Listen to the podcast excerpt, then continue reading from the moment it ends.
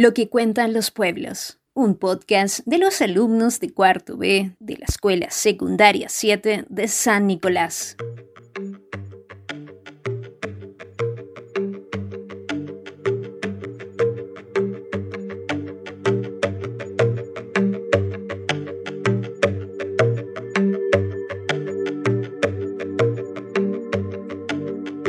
El cuerpo de la rebelión zapatista es, es indígena, el corazón de su rebelión es el de la dignidad de todos los excluidos que en el mundo en contra del poder. Cuentos del subcomandante Marcos.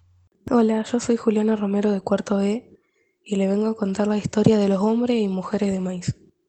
Más que nada es un cuento que habla de las personas, eh, quienes no tienen corazón y lo llenaron de dinero. Lo podríamos relacionar con los terratenientes empresarios y en gobierno, de Porfiriato, o de los 90 gobernando para ellos, que se enriquecieron con la explotación de los indígenas y campesinos, con la aprobación de sus tierras.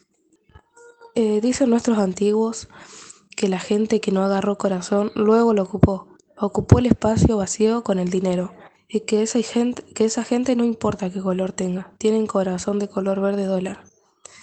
Y dicen que cada tanto la tierra busca proteger a sus hijos, a los hombres y mujeres de maíz. Em, hoy en la actualidad, los hombres de maíz serían unas personas honestas, humildes y no interesados. Ellos vivieron por sus tierras, en cambio a los de color verde dólar.